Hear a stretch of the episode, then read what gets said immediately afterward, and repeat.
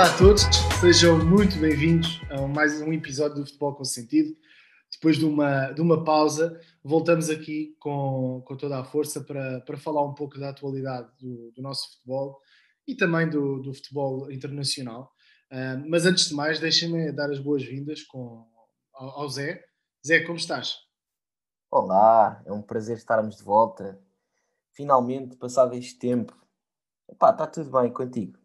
Também, é verdade. Já tinha passado algum tempo, mas vimos aqui falar de uma, de uma temporada que está, está a ser muito interessante, não é? tanto, tanto cá como, como lá fora. Estamos a ver aqui uns campeonatos mais renhidos, outros menos renhidos. O nosso está, está ali a meio. Temos um, um Porto com, com uma vantagem significativa, seis pontos é uma vantagem significativa, mas não é uma vantagem impeditiva para o Sporting e aqui não, não é a minha veia de sportingista que fala, acho que seis pontos é uma vantagem ainda que dá alguma uh, margem para o Sporting poder pensar em, em, recuperar.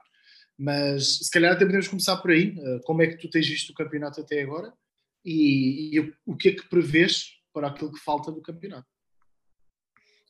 Olha, eu acho que eu concordo, tá, acho que está tudo em aberto neste momento um, aquilo que poderia ter sido a machadada final do campeonato, uh, virtualmente, não é? porque no futebol já sabemos que pode sempre haver surpresas, mas, mas poderia ter sido ali um, o assinalar de um declive grande uh, no jogo do Dragão, caso o Porto tivesse uh, ganho e ficaria com 9 pontos de avanço. Um, e portanto, o, o empate acho que mantém tudo em aberto. Claro que o Porto uh, continua mais confortável, porque ainda tem margem de erro, coisa que o Sporting não tem, e, e penso que aí é que pode estar a chave, porque por um lado o, o Sporting acho que cometeu ali um, ehm, cometeu ali um perdeu ali pontos que não poderia ter perdido uh, nomeadamente contra o Santa Clara nos Açores e depois contra o Braga em casa Uh, e, pá, e em ambos os jogos ficou a sensação de que o Sporting poderia até, uh, pelo menos, não ter, não ter tido sofrido as derrotas, uh, principalmente em, em, casa com o Braga, visto que, tinha, que, o Sporting tinha estado a vencer esse jogo, e, e de forma relativamente tranquila, um, até às substituições na segunda parte. Acho que pela primeira vez nesse jogo, acho que o Amorim não esteve muito bem na, no, a mexer na, na, na segunda parte. Recordo-me inclusivamente da saída do João Palhinha uh, para a entrada do Ugarte. Um, e, e, em Santa Clara, obviamente, acho que o Sporting foi apanhado desprevenido por um Santa Clara muito afoito antes da chegada do novo treinador. Um, e que pronto, embora eu, eu, se não estou em erro, o Sporting chegou a estar à frente do marcador por uma vez. Teve depois o, o Santa Clara deu a volta, depois o Sporting empata e, no fim do, e na segunda parte o Santa Clara consegue o 3-2 uh, eh, e de forma justa e com muito mérito. Depois mesmo a jogar com 10, o Sporting nunca conseguiu uh, realmente superiorizar, não é superiorizar, se o Sporting teve o controle do jogo, mas uh, criar algum tipo, alguma avalanche na área do, do Santa Clara, portanto Santa Clara acho que conseguiu defender-se muito bem. Ah, e do lado do Porto, uh, lá está, o Porto tem, tem conseguido, um, ehm, com mais ou menos dificuldade, ir vencendo os seus jogos, uh, embora já tenha tido alguns calafrios grandes, e relembro a vitória do Porto aqui no, na Amoreira por 3-2, em que o Porto esteve a perder por 2-0, uh, eh, e conseguiu depois uma, uma reviravolta fantástica, e portanto o Porto é uma equipa que não tem perdido pontos por isso, embora esteja tudo em aberto, acho que vai ser um, um final de campeonato com, relativamente confortável para o Porto e em que o Sporting não pode, não pode mesmo errar, não pode perder um ponto sequer.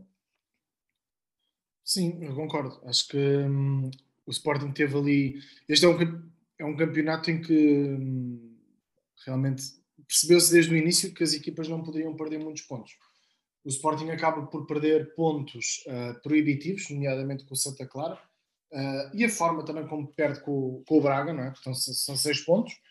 e, e, isso acaba por fazer toda a diferença. Depois uh, foi para o clássico com, na perspectiva de encurtar um, e acabou por ser, ser infeliz um, no clássico.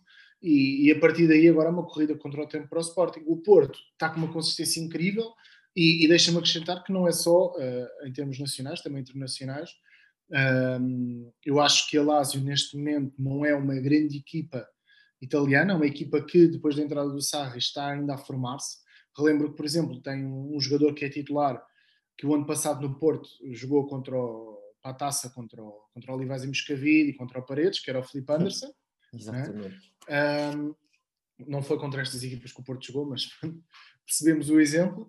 E, e, e, depois eh, eh, acabamos por ver que tem, tem, ali 3, 4 jogadores de grande nível, é? que, que, terão nível, uh, sobretudo ao nível do meio campo, uh, terão qualidade para jogar noutras equipas.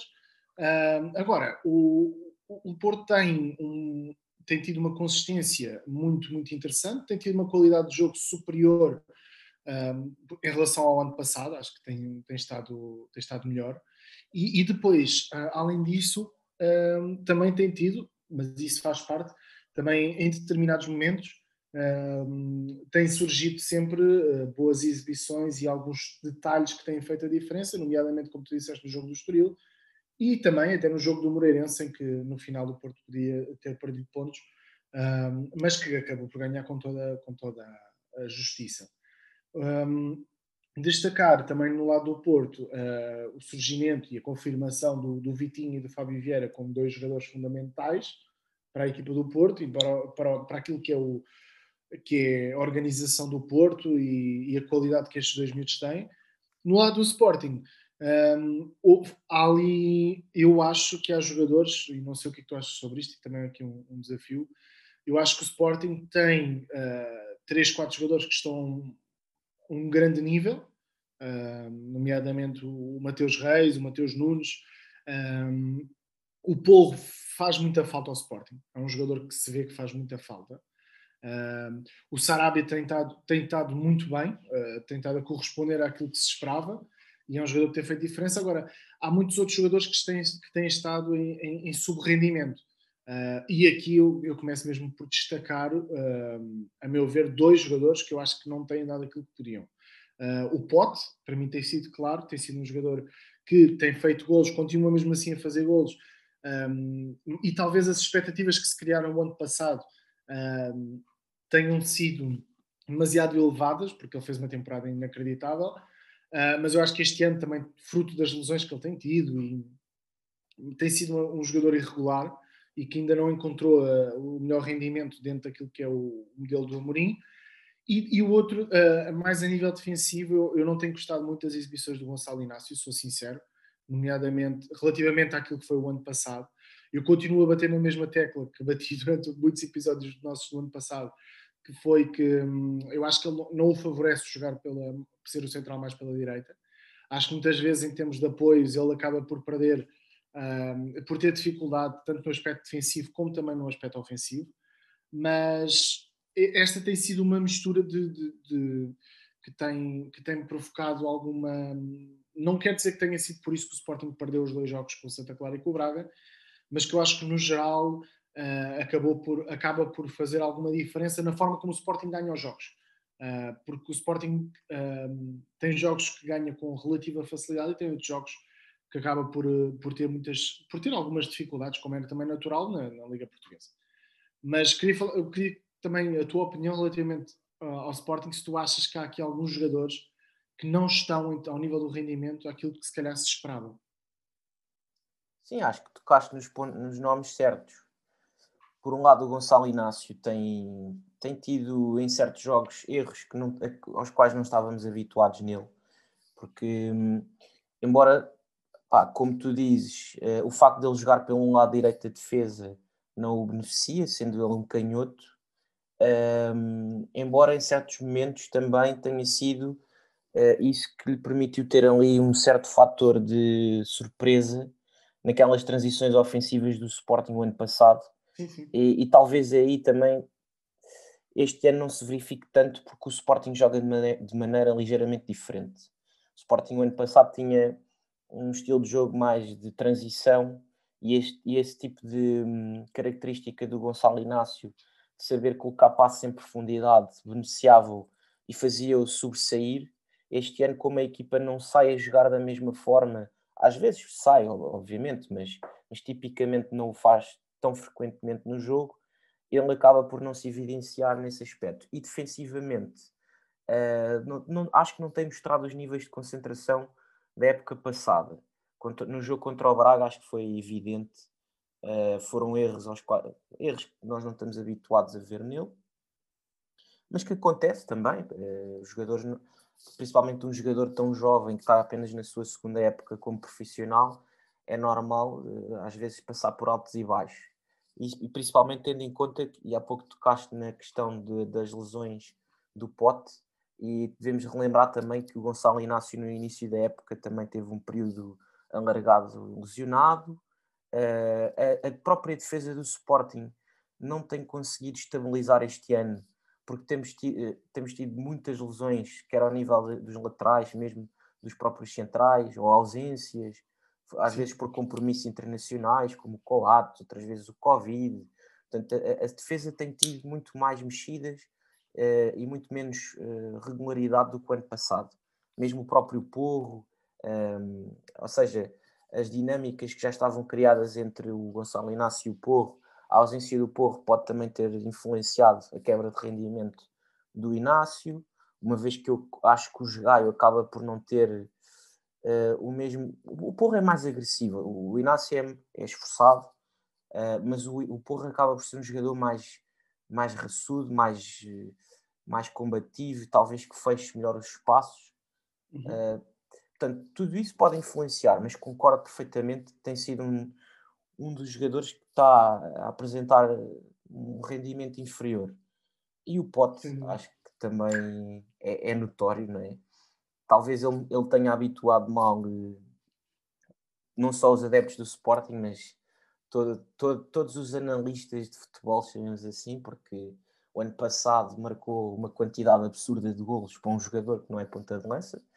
Um, parece, ele é, um, é aquele estilo de jogador que muitas vezes marca golos que parecem fáceis, mas que são tipicamente de uma, de uma elevada qualidade técnica. Aquele tipo de remates que não são muito fortes, mas que vão muito ao ângulo, uh, muitas vezes remates em posições difíceis, um, e este ano não lhe tem saído tão bem também, e eu concordo que as lesões podem me estar a prejudicar. Por outro lado, um, acho que o sucesso do ano passado pode ter, ter pode ter um, incutido no pote um certo, uma certa sensação de facilitismo. Que muitas vezes o gol, o gol ou as boas exibições surgem por si só, quando, quando não, não é verdade ele tem que, tem que se esforçar para que os gols apareçam uhum. as boas exibições.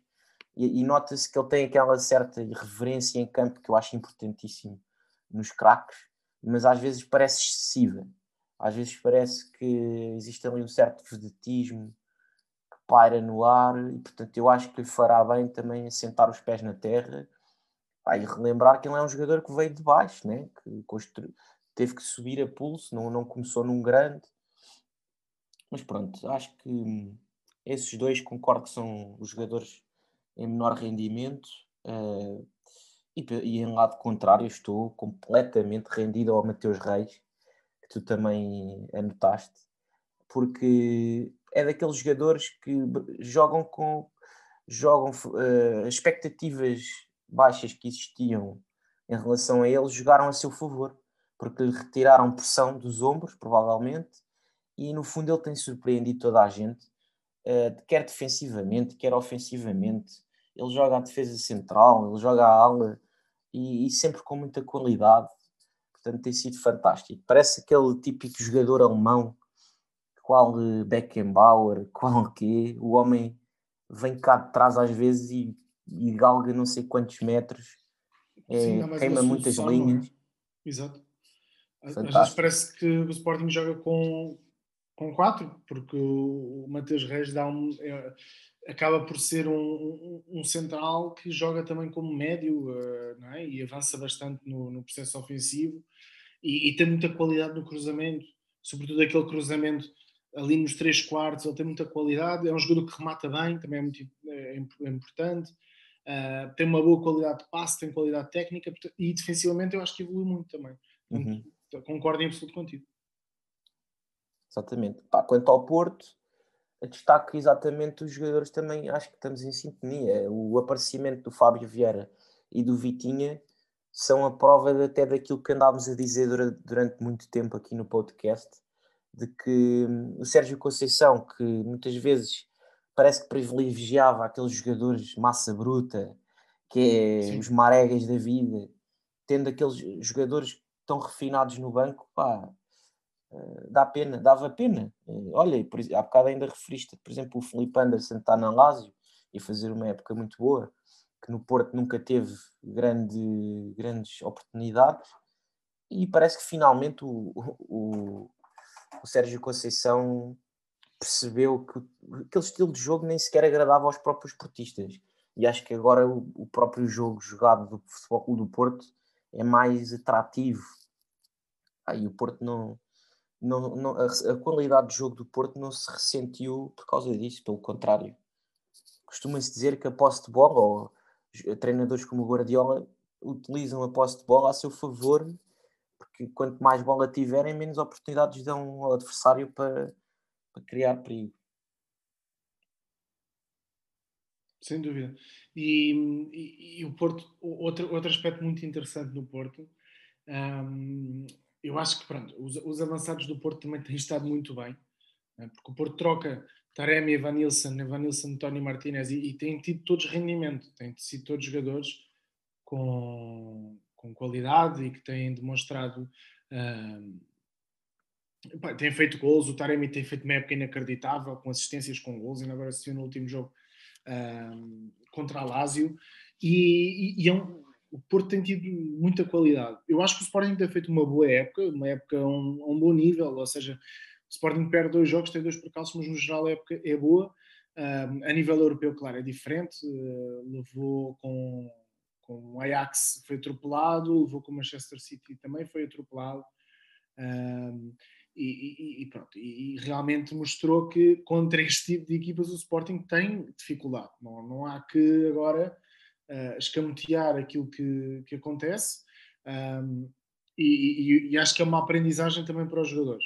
Acho que a única crítica que eu talvez faria relativamente ao Sporting uh, nestes jogos um, tem a ver mais com a comunicação, e, e, nós já falámos sobre isso os dois, que acho que muitas vezes há uma tentativa de uh, dizer que o Sporting tem muitos jovens e que por isso não pode jogar, uh, que é normal que estas coisas aconteçam desta forma, ou seja, que que o Sporting acaba por ter dores de crescimento, mas por outro lado, se nós olharmos bem para o 11 do Sporting, um, temos o, Gonçalo Inácio, o Mateus Nunes, o Porro, mas também temos muitos jogadores experientes. É? Temos, o Palhinha já não é um jogador propriamente novo, o Coates é um jogador experimentado, uh, o, o, próprio Mateus Reis, claro, diriam, ah, mas em termos europeus, se calhar não. Sim, é verdade.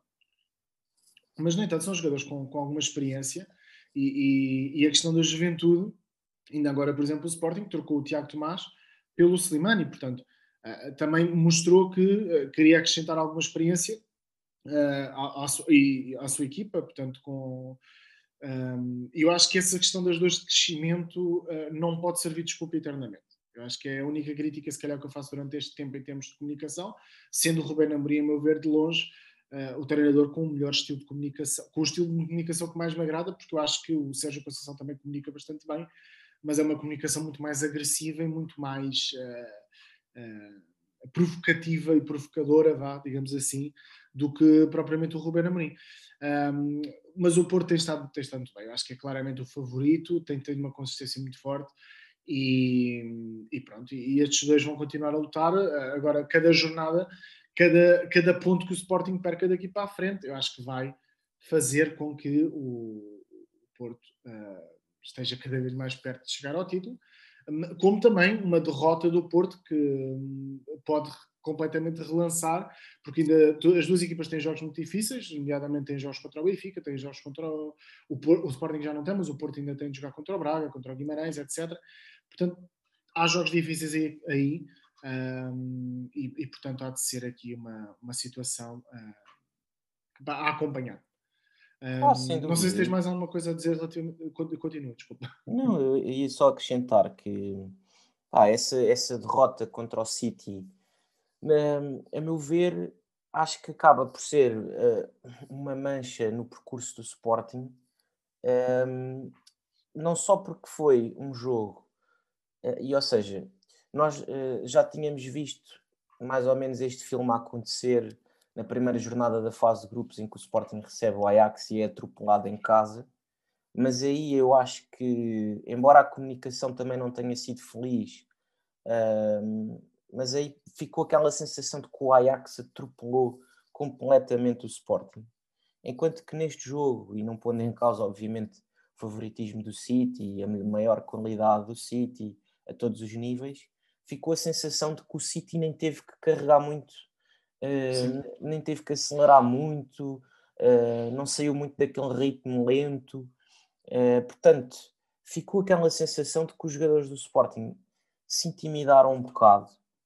Um, eu, e quando nós falámos no jogo, uh, eu até te referia, pá, não, não percebo como é que uma equipa, uh, ou foste tu que até disseste, já não me recordo, uh, mas sei que falámos disso, pá, como é que uma equipa num jogo de Champions faz uma, a primeira falta uh, aos 30 e tal minutos. quer dizer, exatamente. Epá, não faz sentido, não é? Aquele, o Sporting, neste tipo de jogos, obviamente não se podendo equiparar quali, uh, em termos de qualidade com o City, teria que, olha, jogar um bocado como o Porto faz na Champions. É, é pela raça, pela, pela agressividade, no bom sentido. Era a única forma de ombrear com o City. E pá, e logo à partida, quando um treinador se coloca em posição de desigualdade com o outro, eh, referindo que estava na primária e o Guardiola na universidade, logo aí é quase como, sei lá, olha, vamos atirar a toalha ao chão, vamos nos divertir, porque já é muito bom estarmos aqui a jogar contra o incrível City. Pá, isto não, não pode ser assim. E eu acredito que o Rubén Amorim terá refletido e, e ele próprio se calhar arrependido, porque eu acho que eu revejo o Amorim uma pessoa ambiciosa, Obviamente ele não queria ter perdido desta forma, mas bem, agora vamos jogar uma segunda mão uh, sem, sem motivação nenhuma, pronto, é para cumprir calendário. E acho Sim. que a imagem do Sporting, acima de tudo, na Europa fica beliscada. Pá, pouco importa termos chegado aos oitavos de final da forma incrível como chegámos, epá, e depois levar uma tareia destas, quase que parecendo sem dar luta nenhuma, quer dizer, parecemos banais. E isso é que me custa um bocadinho. Que a diferença estava lá, mas pá, era não parecer tão banal, era só isso. Exato. Exato. Sim, eu também acho que, que, é, que é o principal aspecto é, é, é o facto do. do de, mas eu acho que isso nem, nem, é só uma questão do Sporting. Uh, eu acho que em Portugal uh, existe muito esta mentalidade, uh, talvez o Porto, que é uma equipa que normalmente vai, vai de peito aberto, mas que também já, já teve sabores. Lembro de um, de um 5 a 0 contra o Liverpool. Até, acho que até sim, não, não me relembro do resultado deste ano contra o Liverpool. Foi este ano, foi 5 a 0 no Dragão ou 5-1. Pronto, ou 5-1. Uh, ah, portanto, eu acho que nós, nós não, não estamos a promover o, o futebol uh, de uma maneira. Uh, ou seja, o futebol português precisa dar os passos em frente em termos de ambição, porque isto nos colocarmos uh, sempre atrás dos outros. Quando houve uma altura que o treinador português era o melhor, os jogadores, os jogadores portugueses não, mas os treinadores portugueses eram os melhores. E, e, agora parece que os treinadores portugueses o que andam a fazer é, é ocupar vagas do campeonato brasileiro, portanto, nós nada contra, porque é um campeonato, vai ser um campeonato cada vez mais interessante de acompanhar também por isso. Mas a projeção do treinador português, se tu reparares, não tem sido já não é o que era há muito tempo. Eh, em termos de lugares de destaque nos campeonatos principais, nós não temos ninguém.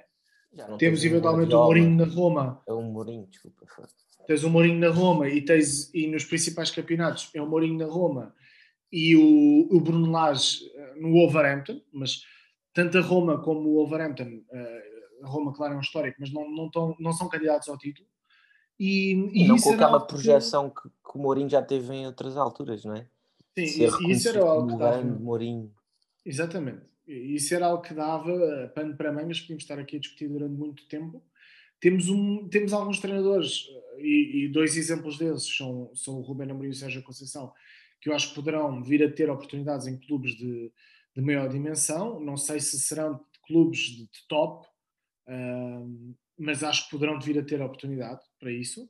Mas realmente isto também é um bocadinho, porque nós andamos aqui muito, uh, eu acho que andamos aqui um bocadinho à sombra da bananeira e, e, é um bocadinho o reflexo daquilo que é o futebol português neste momento, que é um, nós, o, nós colocamos-nos de, de, de, parte e dizemos, não, eles têm dinheiro uh, e a questão da mentalidade é muito, faz muita diferença.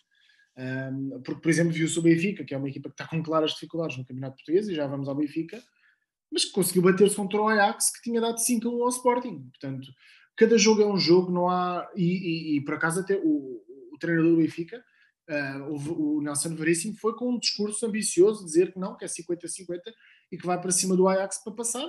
E, e, o, o, próprio Ajax teve, o Benfica teve a perder, uh, mas, mas acabou por dar luta ao Ajax. É óbvio foi, o Ajax é superior, eh, foi superior, mas o Benfica deu luta e, e vai com o eliminatório em aberto para, o, para, para a segunda mão, para o jogo em Amsterdão.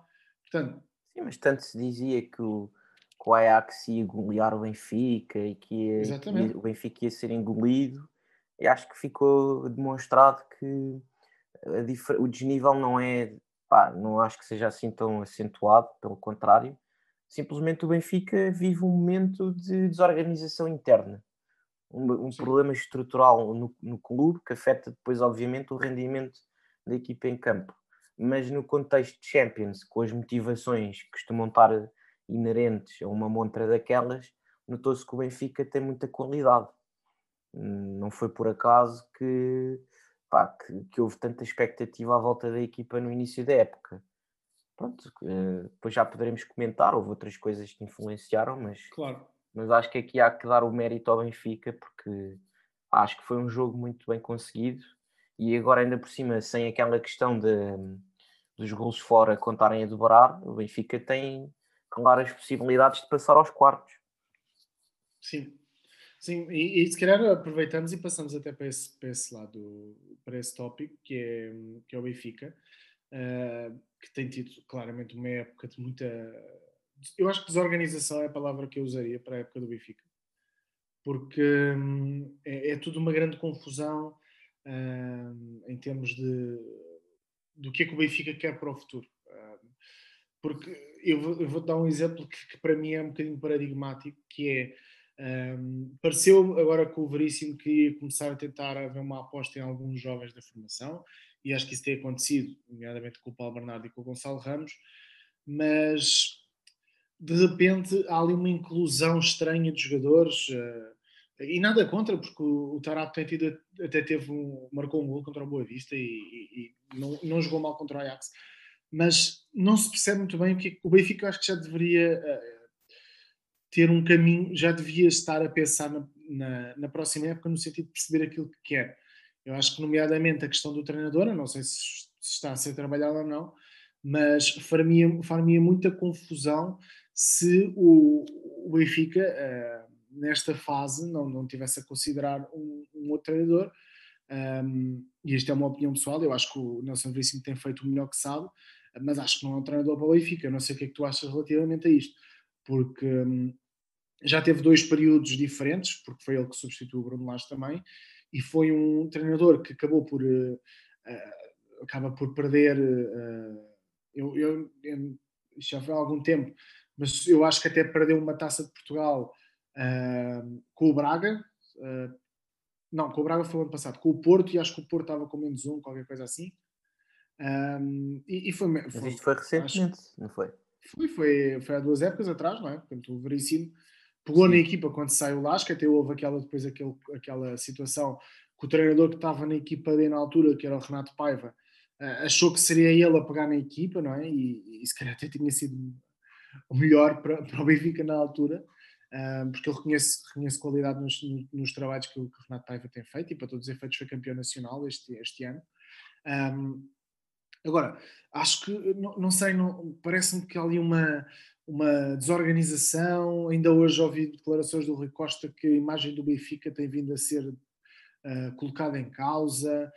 não sei, há ali, há ali muitas situações para resolver e não me parece que existe, que existe alguém que esteja com as mãos na massa. Eu ainda não percebo muito bem quais são as funções, por exemplo, do Rui Pedro Brás, do Luizão, dessa malta toda, e eu acho que isso depois traduz também um bocadinho no campo, porque é uma inconsistência gigante. O Benfica tem jogos, eh, a meu ver, fez dois bons jogos com o Veríssimo, o primeiro deles contra o Tondela fora e agora contra o Ajax fez um, fez um jogo bastante aceitável.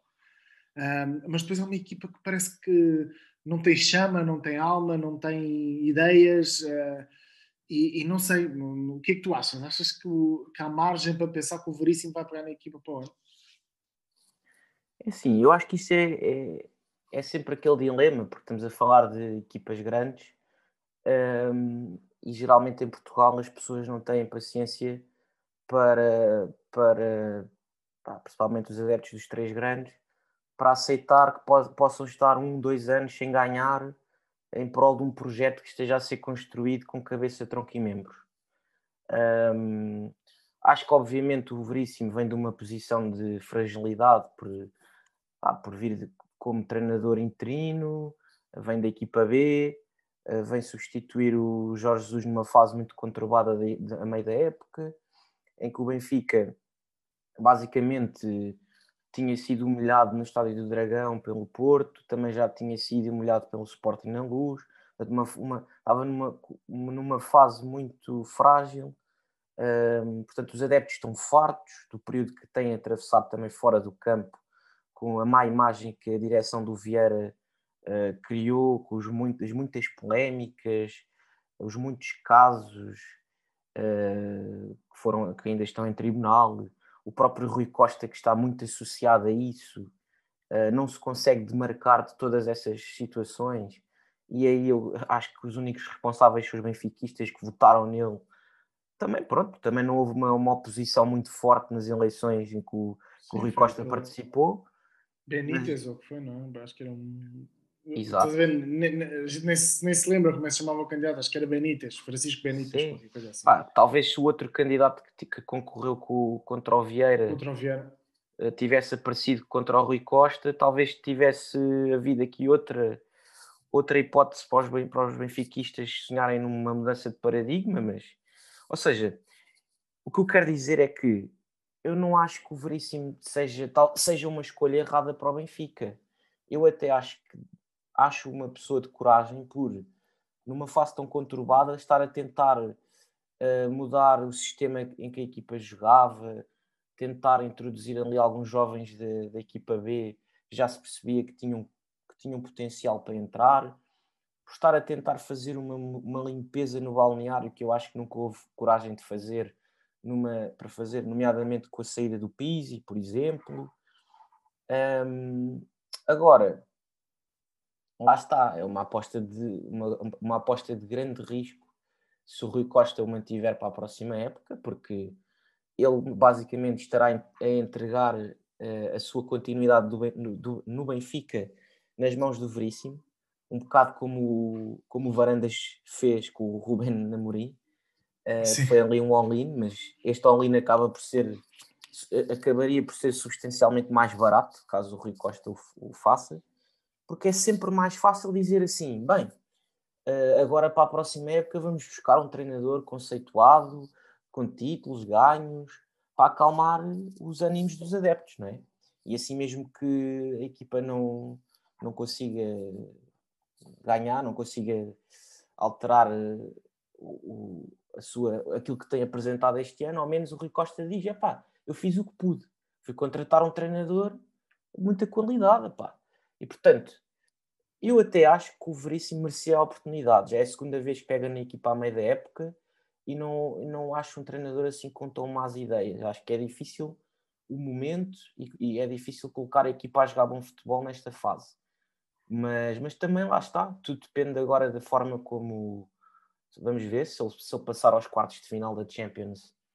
Eu acho que ele vai ter aí um trunfo muito grande para conseguir a renovação de contrato um, não acredito que ele consiga o segundo lugar, quer dizer, está, estará com tantas possibilidades de chegar ao segundo lugar como o Sporting de ser campeão, mas, mas, mas lá está, vamos ver.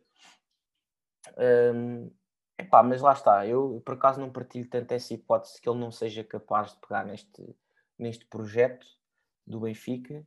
Acho uma pessoa séria e competente, mas, mas claro, acho o Benfica acredita é que o caminho será outro. Acredito que esta direção tem tão pouca estabilidade e tão pouca força que vão optar pelo caminho mais fácil, que é ir buscar alguém uh, que, que, que acalme os adeptos e que traga mais confiança. Ou seja, quase como se quase um bocadinho como o Varandas fez com o Ruben Amorim, para que seja o rosto do projeto. Uhum. Vamos ver.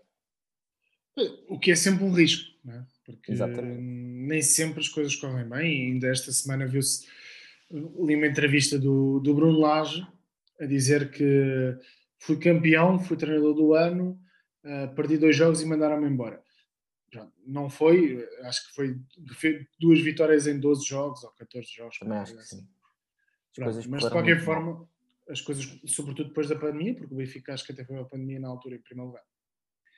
Agora, acho que hum, na altura era diferente, porque acho que a jogada era ir buscar o Jesus, porque o Jesus tinha acabado de vir de, um, de uma vitória da Copa Libertadores e, e pronto, foi, foi o all no Jesus e a coisa correu mal. Um, mas eu, a pergunta que eu te faço é: tu estavas à espera que, sendo o Rui Costa uma figura mítica do, do Benfica, é? talvez uh, top 3 em termos de jogadores da história, talvez, não sei, digo eu, uh, aberta à discussão. Mas tu estavas à espera. Para mim não é, mas, este... mas aceito que foi Sim, a figura. Pronto, não sei, tenho, havendo um filho, grandes... havendo um... Não, eu estou a dizer em termos. Não, não. Mas eu estou a dizer em ah, termos ah, de jogadores do Benfica. Benfica. Não, ah, em okay. termos top 3 de jogadores portugueses, não. E se esse top 3 Bem, acho que é fácil assim, de. Mesmo assim também não sei. Porque lá está. Na história do Benfica há grandes nomes. Eh, claro, claro. Pelo Eusébio, uh, ao Xalana, ao Simões, ao Futre, também passou por Sim. lá, embora não na sua melhor fase. Uh, ao Coluna, uh, tantos Sim. outros. Mas, mas claramente estará, estará nos melhores dos melhores. Sim, eu acho que era mais fácil fazer um top 20 flops do que propriamente um top 3 de. Mas pronto, passando essa parte, sendo uma das figuras de maior reconhecimento do Benfica, sim, sendo sim, um jogador que, que, acabou a carreira no Benfica, uh, que, que, depois acabou por estar muitos anos ligados a, ligado ao Vieira, como é óbvio, mas estavas à espera que tivesse tão pouca força, ou pelo menos que passasse uma imagem de tão pouca força e consistência cá para fora.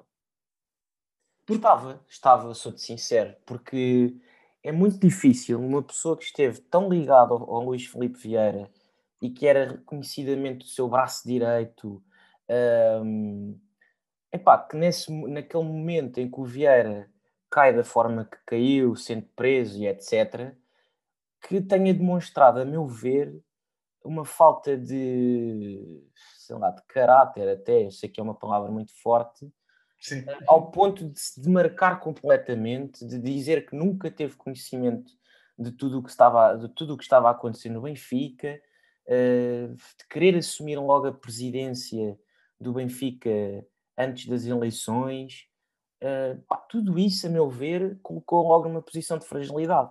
Porque eu acho que é impossível uma pessoa estar numa estrutura há tantos anos, com um cargo tão relevante, com tanta proximidade ao presidente, em que até se falava que, estaria a ser trabalhado para ser o futuro substituto do Luís Felipe Vieira, e depois querer abraçar o cargo de presidente de cara lavada e como se nunca nada tivesse acontecido, ah, acho que logo aí entrou fragilizado. E depois, epá, uh, gostemos ou não, o, o Jorge Jesus é, é, é, é, o, é o perfil que nós sabemos, e depois aquela situação toda em que se coloca a negociar com o Flamengo na fase, naquela fase crítica em que ninguém sabia se o Jesus ia ficar, se ia sair, quer dizer, coloca o, Rui Costa ainda numa posição de maior fragilidade. Epá, e ainda o outro, o outro episódio em que o Bessade apresenta-se com novos jogadores em campo, sendo um deles uh, um guarda, sendo dois deles guarda-redes. Eu sei que o Benfica, ou seja, o maior, o maior interessado em pedir o adiamento do jogo, que, que era o Bessado, não o fez, no, no com, a, com, a, antecedência de vida, também não era o Benfica que tinha a obrigação moral, de, a obrigação, digamos, de o fazer. mas acho que do ponto de vista ético poderia ter havido aqui outra, outro tipo de abordagem. Portanto, todos estes episódios eu acho que não abonam a favor do Rui Costa e o passado dele como jogador não vai não lhe vai dar mais créditos enquanto presidente porque isso de pouco vale. As pessoas têm memória curta é, quando as coisas más acontecem. Exatamente. E, e portanto acaba por ser uh, acho que a próxima temporada vai ser a temporada que vai definir a presidência do Benfica uh, do Rui Costa e, e, até lá vai ser muito interessante perceber um, se realmente o Veríssimo uh, terá algum elan para poder avançar, tendo em conta que uh, normalmente quando, os, quando um treinador entra em janeiro e dizem que é o treinador até ao final da época, é muito raro as coisas acontecerem.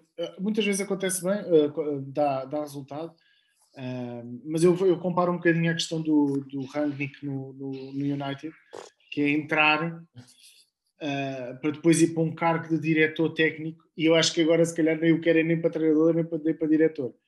Horrível, uh... horrível. Ainda hoje empataram com o Watford. Exatamente, exatamente. Não jogam nada. Então a equipa não joga nada. Impressionante. E, e, e, vinha aquela promessa do Gegenpress e não sei o quê, e, e era o, o rei do Gegenpress e, e pronto. E, e, nada, não é? Agora, vamos para terminarmos aqui Mas também eu tenho aqui uma, uma questão para ti diz, depois.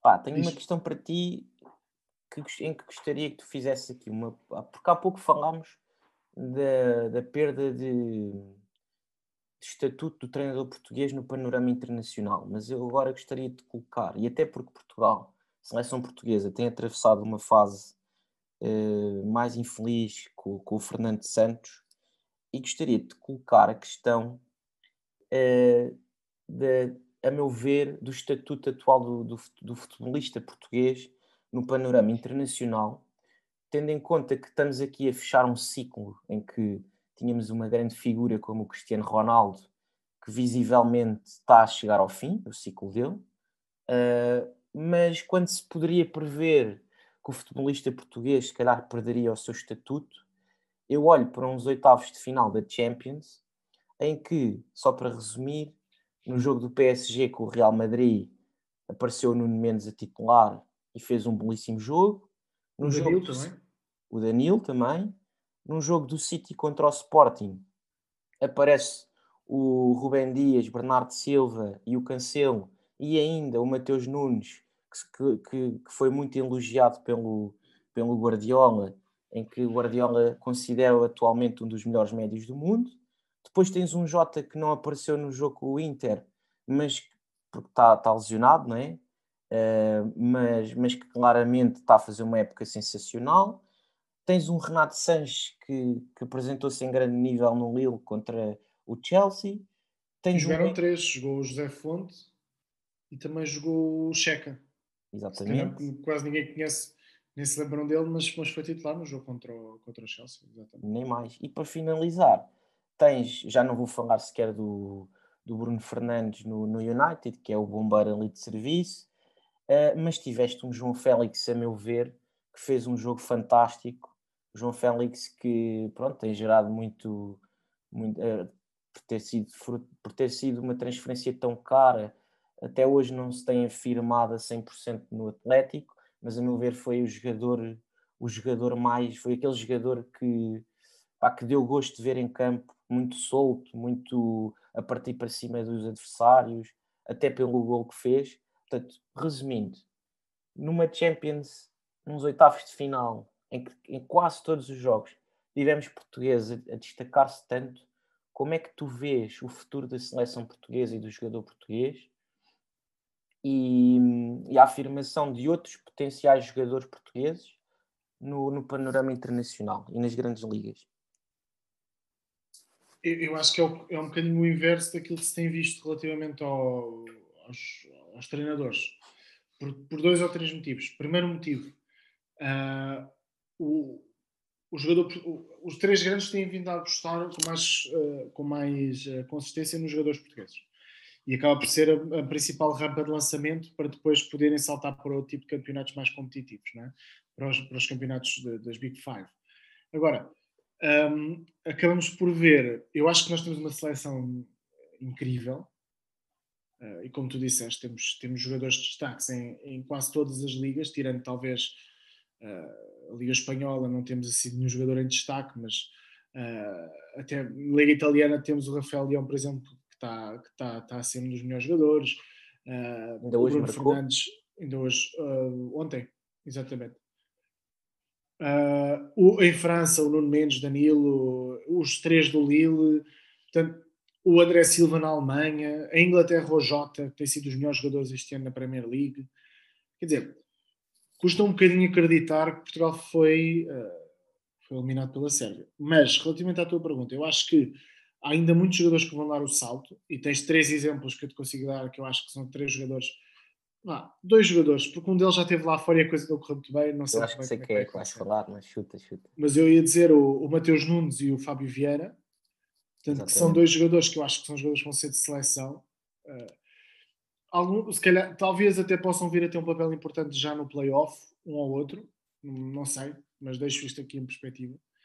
Para mim, até os dois. Acho que, acho que sim, porque. Se bem que tem a concorrência do Bernardo, do Bruno Fernandes, etc. Sim, mas por exemplo. Eles podem estar no banco e participar. Qual é que é o grande problema em termos de seleção? É, para mim é o selecionador, como é óbvio. Um, e se tivermos, continuarmos a ter um selecionador que, em vez de tentar promover renovações, uh, claro, mete aqueles jogadores que são óbvios e depois anda ali a brincar ante eles todos fora de posição e e, e não conseguir encontrar uma forma de os meter a jogar em conjunto. Em termos de seleção, não vejo grande. Não vejo, uh, aliás, eu, como tu sabes, eu estou muito pessimista para este playoff. Agora, em termos de futuro, eu acho que nós temos tudo com um treinador competente para, ter das melhores seleções do mundo, excetuando a, a, a defesa a, defesa, o centro da defesa, nós temos dos melhores jogadores do mundo em todas as posições. Portanto, acho que temos tudo para, para vir a dar certo. Independentemente, não sei se irá surgir uma grande figura uh, como, como, como Cristiano como Ronaldo, como Ronaldo. Agora, acho que poderá vir uh, a surgir, poderão vir a surgir grandes jogadores top 10, o João Félix, o Bernardo Silva já está lá. Uh, e, e, portanto eu acredito que acabará por ser uh, uma, uma seleção muito forte. E, e João, eu sei que estás abananado porque só para que todos percebam, se calhar se notaram aqui um compasso do João, nós estamos aqui a gravar eh, à hora do Marítimo Sporting e o Sporting acabou de sofrer um gol do Marítimo e, e o João ficou é, meio atordoado. Fiquei, fiquei, fiquei. Foi aqui um. Parecia os, os alertas CMs da CMTV ao ver que o Sporting tinha sofrido um gol.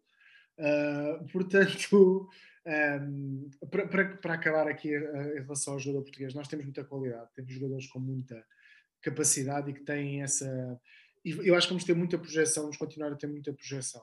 Ao nível de treinadores, eu acho que realmente o Ruben Amorim poderá vir a ser um dos principais destaques no futuro, porque acho que já tem, tem, tem algum, algum reconhecimento internacional. Um, mas depois tudo dependerá. Eu acho que nós temos. O futebol português precisa aqui um bocadinho de algumas reformas, uh, nomeadamente acabar com, com, certos clubes acabarem com a, a, necessidade de contratar jogadores para o pontinho, uh, treinadores, desculpa, para o, para o pontinho, não é? E, e, e, clubes mais bem geridos, acho que isso também vai potenciar, porque temos jogadores de qualidade, mesmo as equipas mais. Vimos o caso do Gil Vicente, está a fazer um campeonato incrível, manteve sempre o treinador que vinha do ano passado, contratou cirurgicamente jogadores jovens, jogadores com potencial, Samuel Lino, Fujimoto, etc. Sim, sim. Ah, Nós temos uma, uma, seleção jovem com imensa qualidade, seleções jovens que estão a dar cartas, que chegam às fases finais, que vão, que conseguem, uh, conseguem chegar a, às finais eu acho que isto tem tudo para vir a dar certo. Agora, acha que quem está lá em cima uh, tem de, temos de arranjar um treinador com uma mente muito mais aberta para o futebol. Não tem de ser o Guardiola, não tem de ser, mas tem de ser um treinador, um, um, um, um Ancelotti. Estás a ver? Um jogador que saiba gerir aqueles egos todos, porque são jogadores com muita qualidade e que os coloque a jogar nos sítios certos. Se nós temos um Ancelotti, não sei. Uh, acho que não, mas, uh, mas poderá poderá. Hum, há, há, várias opções e não tem necessariamente de ser um, um selecionador português, que essa é outra questão. Eu gosto do facto da seleção portuguesa ser treinada por um selecionador português. Gosto. Agora, se calhar não temos o perfil que necessitamos nesta altura disponível. Porque eu acho que o Jorge Jesus, por exemplo, não seria um bom perfil. Uh, tendo em conta tudo aquilo Mourinho, que o Mourinho. Até te digo, o Mourinho eu rejeito não pelo seu passado, ok, grande treinador, acho que até teria perfil de selecionador, mas dada a sua proximidade ao Jorge Mendes, pá, e como eu estou farto da influência de Jorge Mendes na seleção, eu não quero o Mourinho lá uh, para haver ingerências de empresários na, na seleção. Isso dispenso. Sim, e, Epá, que... e até dizer e até concordar contigo que eu acho que sim, a valorização do treinador, do treinador português tem que começar cá dentro na, nossa liga e acho que tem que ser começado, deve-se valorizar mais uh, certos treinadores como, olha, falaste do Gil Vicente, uh, como falaste do Gil Vicente do Ricardo Soares, eu até diria, por exemplo, do Bruno Pinheiro, o, o próprio Álvaro Pacheco, Epá, e, e, ir procurar menos aquelas soluções, do, como bem disseste, do pontinho, como os petis e o Lito Vidigal, e, e é sempre a mesma coisa. Sim, acho que hum, nós temos muitos jovens treinadores também estão a aparecer. Acho que eles vão ter oportunidades também, equipas de maior dimensão. Um, mas acho que o futebol português precisa de mais ânimo, em termos de, tanto a nível de, na estrutura, a liga, a liga tem de ser mais. Uh, a Liga tem vindo a, a, ter mais competitividade este ano, eu acho. Uh, apesar de ter as duas equipas que claramente estão, estão a destacar, sobretudo o Porto, tem, tem ganho quase todos os jogos, não é? Uh, mas a Liga em si tem sido equilibrada. Temos o projeto, por exemplo, do Braga, que claramente está a apostar na formação. O Sporting eu acho que vai continuar a fazê-lo, o Porto também. Uh, o Benfica resta saber qual é que é o caminho que querem seguir em termos de, de, futuro, não é? E eu acho que a partir daí vamos ter, uh, vão-se montar as bases para termos cada vez melhores jogadores, uma seleções mais fortes. E, e é importante é que os treinadores também, uh, que o treinador português volte a estar em destaque. Porque eu acho que o treinador português já não está em destaque relativamente ao que era há cinco anos atrás. Um, e acho que era muito importante que, que, isso voltasse a acontecer, porque tivemos muitos treinadores, temos muitos treinadores que já treinaram grandes, uh, que neste momento têm de aceitar uh, trabalhos em, em, campeonatos de segunda, segundo nível um, para poder uh, prosseguir com as suas carreiras. Portanto, oxalá que também que toda a gente aproveite para fazer uma reflexão sobre aquilo que está errado e que a partir daí depois comece a, a montar as bases para que o futuro do futebol português seja cada vez melhor. Eu acho que é, é isso que eu tenho a dizer para terminar. Sem dúvida. E pronto, eu acho que por este episódio ficamos por aqui e, e, te, e prometemos que tentaremos ser mais breves no, na gravação de, do próximo episódio. Um, gostamos muito de fazer, fazemos-lo por gosto, uh, fazemos-lo com muita vontade de partilhar as nossas opiniões uh, com, quem, com quem gosta de nos ouvir. E, e portanto, sigam-nos também na nossa página de Twitter do Futebol com Sentido Uh, partilhem junto dos vossos amigos e de quem gosta de futebol. E portanto, até à próxima. João, um grande abraço e um abraço para todos vocês também. Grande abraço, malta, uma ótima semana e, e muita força. E cá estaremos depois no próximo episódio.